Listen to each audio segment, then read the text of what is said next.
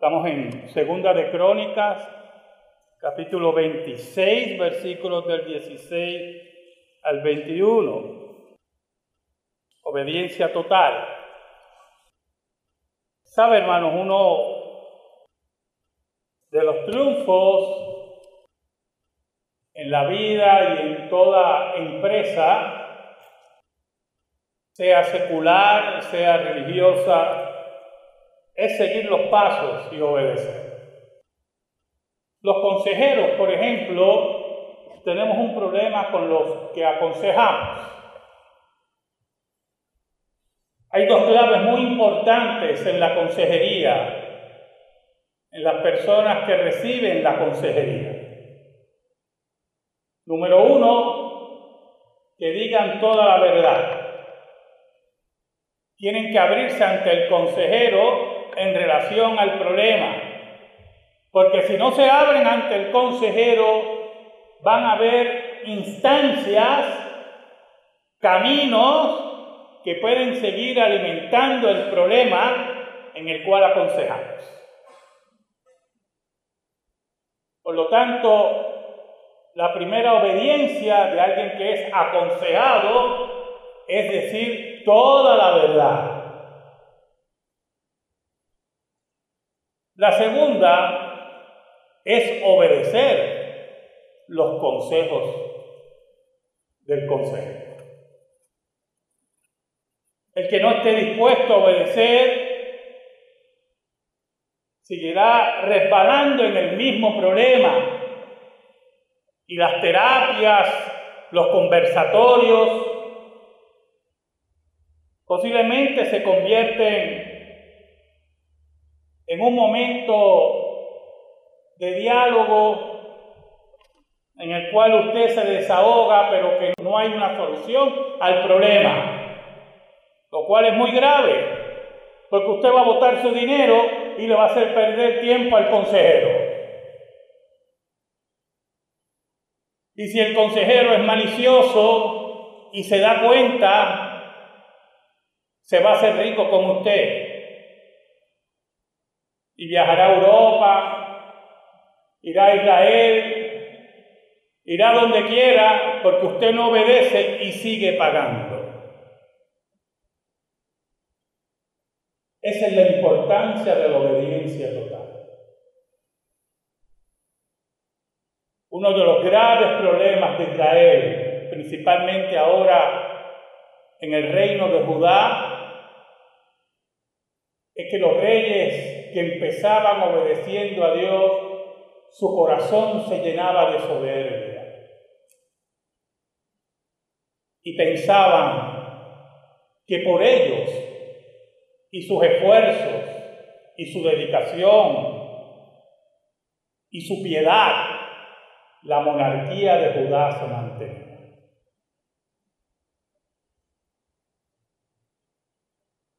Qué grave error cuando nos olvidamos que dependemos solamente de Dios. Oramos. Dios bueno, tú que reinas en luz inaccesible, venimos ante ti en el nombre de Cristo. Perdónanos. Perdónanos porque te hemos sido infiel, pero tú permaneces fiel. Escóndenos bajo la sombra de la cruz. Bendice a mis hermanos. Llega con tu palabra por el poder del Espíritu Santo a sus corazones. Y ayúdame en esta mañana para exponer tu palabra. En el nombre de Cristo Jesús. Oramos. Amén. Y amén. ¿Sabe? Usías, el rey del cual hablamos y queremos hablar en esta mañana, fue un fiel seguidor del ejemplo de su padre. Su padre, Amasías, la escritura nos dice que su reino comenzó muy bien delante de Dios. Aunque todavía no tenía el carácter, que es muy importante, para derribar la adoración en los lugares altos, en Israel, en, en el reino de Judá, buscaba que se siguiera la ley de Dios. Y cuando hablamos de los lugares altos, era una práctica en el reino del norte y del sur, que habían eso mismo, unos lugares altos donde había sacrificios a los dioses falsos. Y habían sacerdotes de los dioses falsos. Por lo tanto, no solamente y es muy importante esto, que la obediencia al Dios verdadero se diera dentro de la comunidad, dentro del pueblo, sino a las afueras, alrededor del pueblo.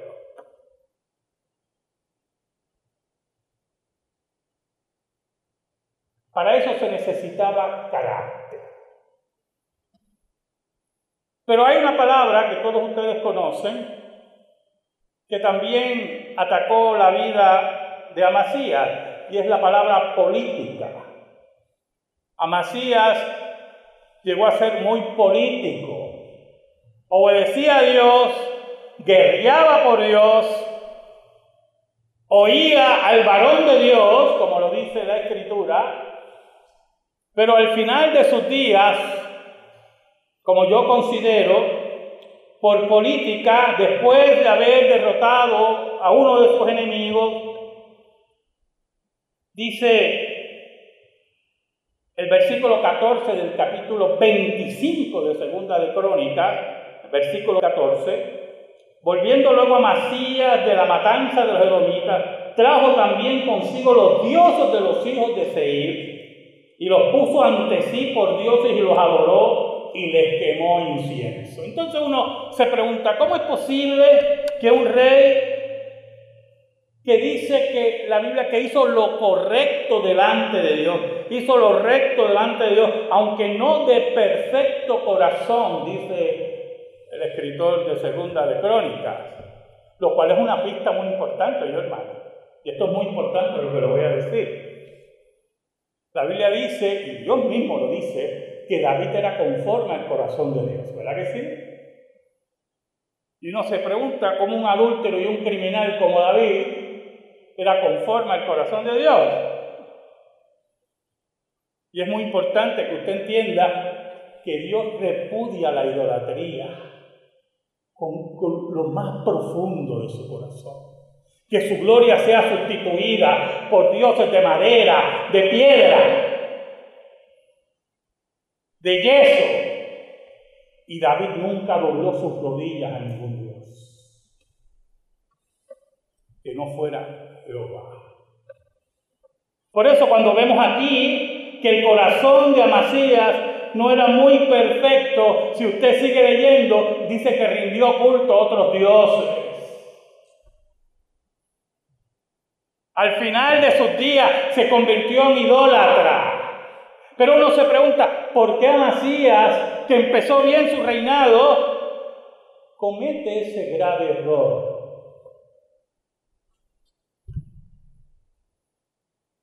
Hay comentaristas que dicen, y estoy de acuerdo con ellos, que fue pura política, tratando de manipular a sus enemigos, tratando de ganárselos a su lado,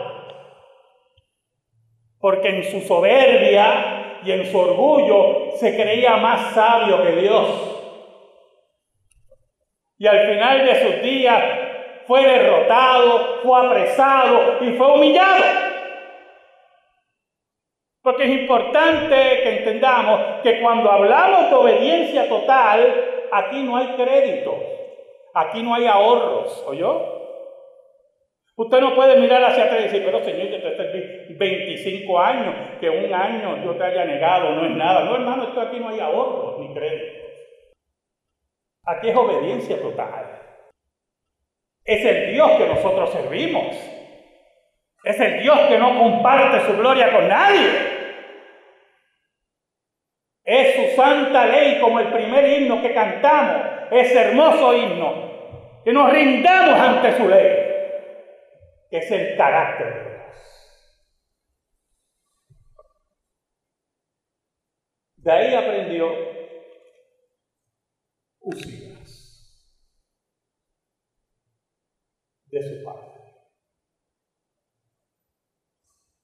Es una exhortación que puedo darle a los padres.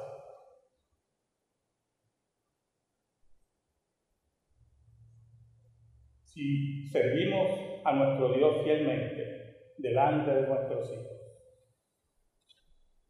si nunca nos doblegamos, si nunca doblamos nuestras rodillas a ningún otro Dios, si nunca le damos la espaldas a la ley de Dios. Hemos cumplido la obediencia total. Y posiblemente algunos de nuestros hijos se extravíen, se equivoquen de camino.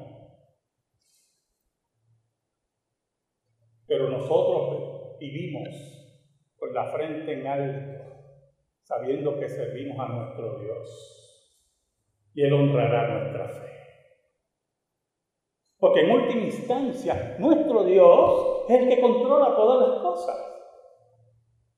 En última instancia son las estrategias de Dios. En última instancia es como Dios ha mandado. Y Él es el que da el fruto, dice la Escritura. Dios es el que da el crecimiento. No buscamos avenidas, no buscamos atajos, no inventamos, sino obedecemos a Dios. ¿Sabe? Usías comenzó como su padre. Dice que hizo lo recto delante de Dios. Muy celoso. Un hombre interesante. Yo, hermano, yo lo invito. Y después en su casa estudie la vida de Usías. Lo poco que tenemos de él. Era un gran administrador. Un hombre que amaba a Dios. Un hombre que amaba a Judá. Es interesante, aparentemente, y aquí yo tengo aquí un, un agrónomo, pero aparentemente tenía tendencia a ser agrónomo. Dice que amaba la agricultura. Y buscaba la forma que la misma creciera en Judá. Pero también era un hombre que reconocía los dones de otros. Se rodeó de ingenieros, dice la Biblia, ingenieros militares, hicieron unas armas, que en, este caso son catapultas, para defender a Jerusalén. Por lo tanto, estamos frente a un hombre que servía a Dios y servía a su pueblo. Un hombre que Dios empezó a bendecir grandemente. Y con la bendición a Usías venía la bendición a Judá. Pero hay algo que no podemos olvidar nunca. Nunca. Nosotros somos meros instrumentos en las manos de Dios. Nosotros somos las tijeras de Dios para podar el árbol. Somos las armas de Dios para defender la iglesia. Somos aquellos que repartimos misericordia como las manos misericordia de Dios. Solo instrumentos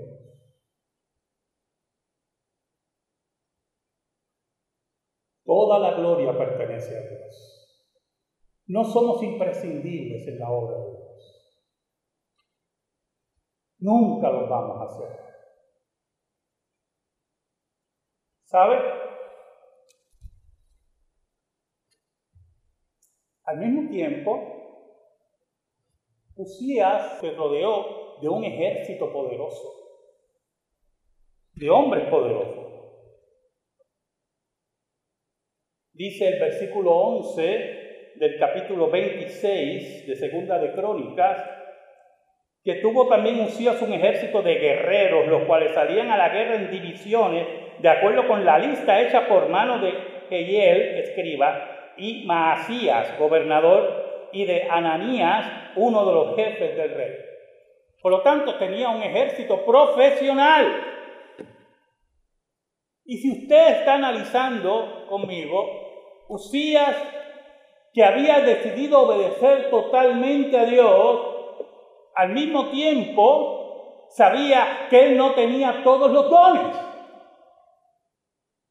Y Dios lo rodeó, rodeó de hombres y mujeres con grandes dones que iban a bendecir a Judá, iban a bendecir su monarquía. Y estaba rendido a Dios y obedecía a Dios y amaba profundamente a Dios. Pero algunas veces hay amores que se equivocan. Y usted dirá, ¿cómo posiblemente el amor a Dios se equivoca? Porque aún el amor a Dios, el amor que Dios ha depositado en nuestros corazones,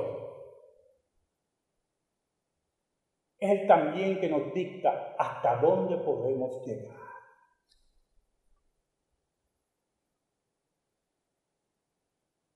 En el versículo 16, mire cómo dice, Segunda de Crónicas. Mas cuando ya era fuerte, su corazón se enalteció para su ruina, porque se rebeló contra Jehová su Dios, entrando en el templo de Jehová para quemar incienso en el altar del incienso. Bueno, analicemos. Es interesante. Dios lo había bendecido en gran manera, rodeado de un ejército profesional de ingenieros muy sabios militares, en una cultura agrícola, tenía gente que dominaba la agricultura, muy importante para alimentar a Israel. Bendecido por Dios. Y allí en esa altura Allí donde tenemos que humillarnos aún más. Allí donde sabemos que Dios nos puede bajar. Se olvidó de Dios. Nunca nos debemos olvidar de Dios. ¿Sabe? Yo le decía a un hermano de mi iglesia que hay personas que sirven a Dios algunas veces por dos razones. Cuando llega la pobreza a su vida los problemas serios, se humillan ante Dios. Y de momento se restablecen las riquezas o la vida cómoda y se olvidan de Dios. Y hay otros que en la pobreza, en la escasez, en el problema agudo, no quieren saber de Dios. Dios los llama, los salva y los enriquece. Y ahí entregan su riqueza a Dios. Porque saben de dónde vinieron. ¿Sabe algo, hermano? Y vamos a hablar muy claro aquí. Usías pertenecía a la clase real. Nunca pasó necesidad de ninguna clase. ¿Oyó? Era heredero a la monarquía de Judá. Y así fue. Cuando recibe el trono tenía 16 años. Un joven, un adolescente, y posiblemente por la guía de los sacerdotes, los profetas y su madre, se mantuvo fiel a Dios. Pero dice el versículo que cuando se sintió fuerte, y eso es muy importante, ¿oyó? Cuando ya era fuerte, cuando ya se creía con una autonomía, como muchos jóvenes, ¿verdad? Que quieren salir de su casa porque ya yo me siento autónomo, ya yo me siento realizado. Y son unos pobres desventurados que no saben ni la hora que es. Pues así se sintió él. Fuerte, poderoso, orgulloso, vanidoso y envalentonado. Y creyó, y esto es muy importante, porque el detalle aquí es muy extraño. Creyó que podía romper la ley de Dios a su gusto. Y usted dirá, ¿en qué sentido, pastor? Mira el versículo 17 y 18. Y entró tras él el sacerdote Azarías y con él ochenta sacerdotes de Jehová, varones valientes. Y se pusieron contra el rey Usías y le dijeron, no te corresponde a ti, oh Usías, el quemar incienso a Jehová, sino a los sacerdotes, hijos de Aarón, que son consagrados para quemarlo. Sal del santuario, porque has prevaricado y no te será para gloria delante de Jehová. Y miren qué interesante. La ley de Dios establecía quién debía adorar, quién debía llevar el ritual. Nosotros no podemos inventar culto, no podemos inventar cómo adorar. Dios no permite eso. Dios ha establecido cómo debe ser adorado. Usías se creyó que podía hacer lo que quisiera, que podía cambiar el culto a Dios. Posiblemente pensó, caramba, posiblemente el culto será más llamativo conmigo al frente como rey como muchos falsos cultos hoy, que creen que son más llamativos porque tienen cinco payasos al frente. Porque no entienden que la forma de adorar a Dios la dicta Dios.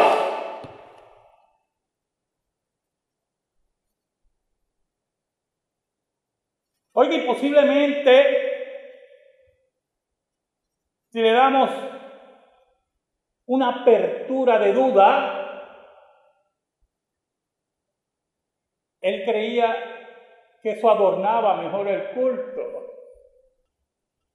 pero era abominación a Dios. ¿Sabe, hermano?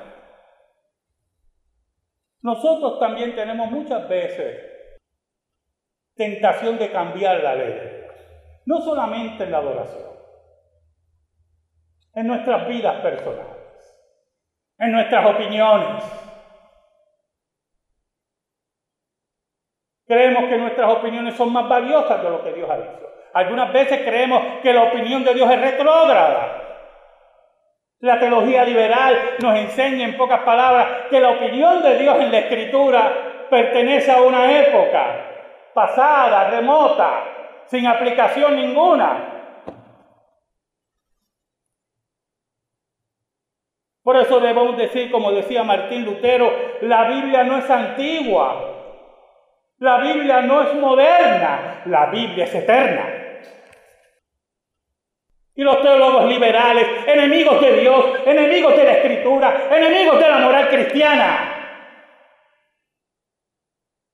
no quieren sembrar sus opiniones contrarias a la ley de Dios. Y aquí Usías quería imponer su opinión como rey. Dice, no se equivoque, mire el versículo 16, mas cuando ya era fuerte, se cree con autoridad.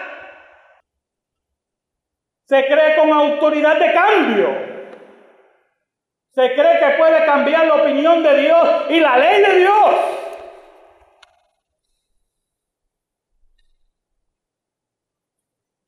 Estaba equivocado. sumamente equivocada. Porque Dios requiere de nosotros obediencia total.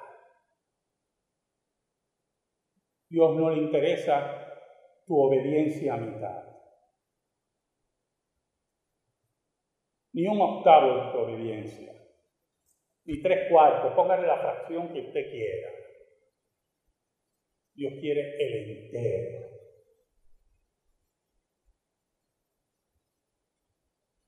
Ahora, es interesante, y esto se lo hablo a los líderes, a los líderes de esta iglesia, a los líderes de mi iglesia, cómo Dios describe a los sacerdotes ahí.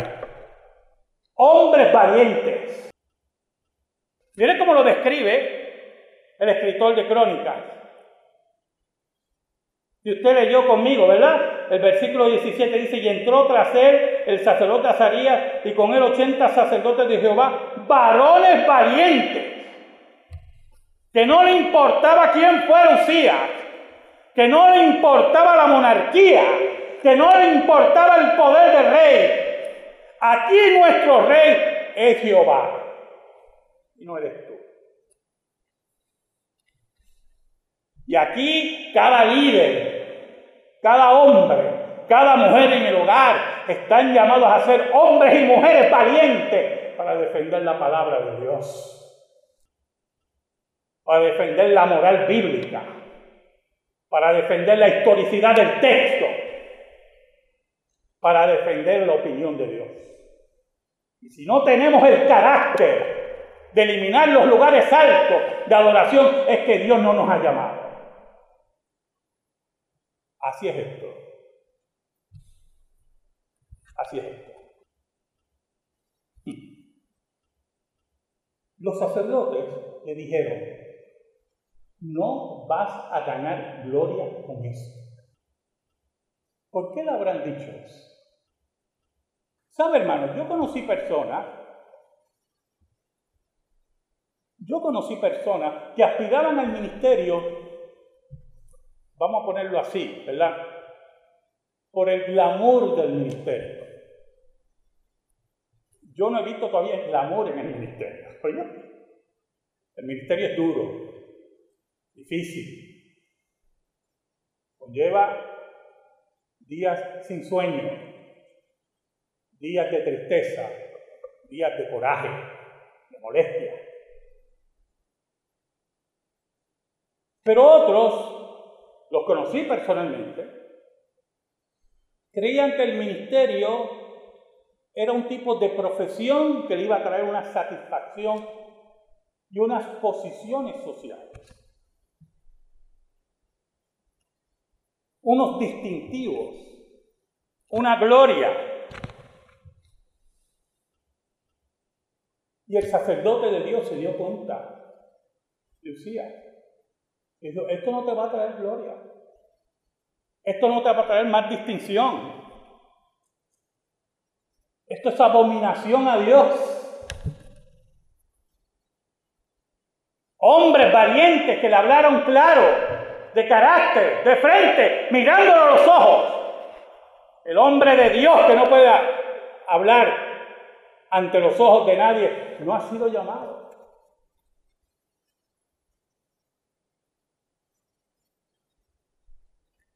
Oiga, mire el versículo 19. Entonces Usías, teniendo en la mano un incensario, lo tiene, no lo suelta, firme, para ofrecer incienso que no le correspondía a él, se llenó de ira y en su ira contra los sacerdotes, contra los hombres que Dios había llamado. No sabemos lo que le pasó por la mente, pero los seres humanos cuando tienen una ira así, adornada, o alimentada con la soberbia, son capaces de muchas cosas, de graves errores, de gravísimos errores. Se enciende contra los sacerdotes de Dios que Dios había llamado a servir. Se enciende contra la amonestación de Dios por medio de su ley es herido en su orgullo y su soberbia. Y Dios se cansó de él. ¿Sabe, hermano? Cuando Dios se cansa de algo, es la hora de su juicio. Y sus juicios son verdaderos, dice la Biblia. Y son justos. Y Dios se cansó de Usía, de su violación a la ley, de su injerencia en el culto, de insultar a los hombres de Dios. Dice el versículo 19, la lepra le brotó en la frente delante de los sacerdotes en la casa de Jehová junto al altar del incienso. ¿Sabe? Muy importante esa puntualización del texto. Un hombre inmundo en la casa de Dios. No solamente eres inmundo de ejercer lo que Dios no te ha llamado, ahora eres inmundo porque tienes lepra. El juicio de Dios inmediato. El juicio de Dios que no espera. Hay de aquellos que en esta pandemia atentaron contra la iglesia de Cristo. Hay de aquellos que atentaron contra la vida de los inocentes y promovieron lo más posible el aborto y el asesinato en esta pandemia.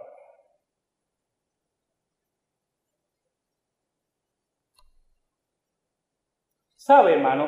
En ese tiempo, la lepra aparecía, uno de los distintivos, imagino que aparecía en otras partes del cuerpo inicialmente, pero regularmente la gente venía vestida totalmente.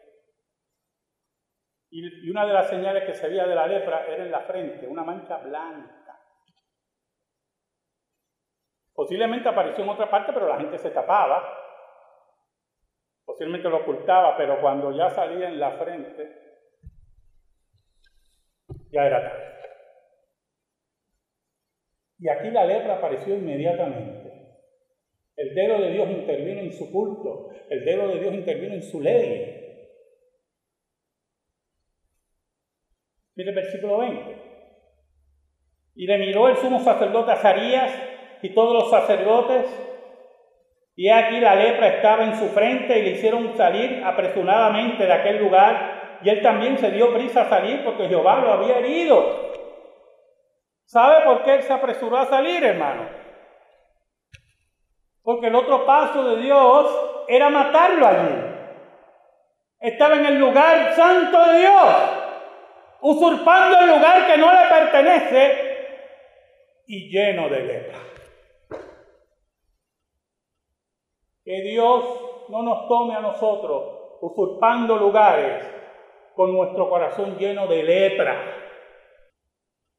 lleno de odio, lleno de rechazo, lleno de soberbia. El versículo 21 me sorprendió mucho. Versículo 21 dice, así el rey Usía fue leproso hasta el día de su muerte y habitó leproso en una casa apartada, por lo cual fue excluido de la casa de Jehová y Jotán su tuvo cargo a la casa real, gobernando el pueblo de la tierra. Usted dirá, ¿por qué me sorprende? Personalmente creo es una especulación que Usías debe haberse humillado delante de Dios. Lo creo. Me puedo equivocar. Es una especulación. Pero Dios no le quitó la vida. Su ofensa a Dios fue muy alta, muy grave. ¿Sabe? El apóstol Pablo nos dice que seamos fieles en los ministerios que Dios nos ha puesto, con los dones que Dios nos ha puesto. Porque si no servimos correctamente, podemos ser eliminados, sacados del ministerio. Dice el apóstol Pablo. Hermanos, que sirvamos en obediencia total a Dios que seamos hombres y mujeres fieles a Dios. Que sepamos cuando Dios nos dice no, según su escritura. Que avancemos cuando Dios nos dice sí. Que esperemos en Dios y que siempre nuestro corazón busque la gloria del Dios verdadero. Cuando percibamos, como todos podemos percibir, incluyéndome a mí, rastros de soberbia y de orgullo, que lo llevemos ante la cruz de Cristo, como dice el apóstol Pablo. Llevar cautivo todo pensamiento a los pies de Cristo. Y allí, ante los pies de Cristo, digamos, Señor, aquí estoy. Quiero serte fiel.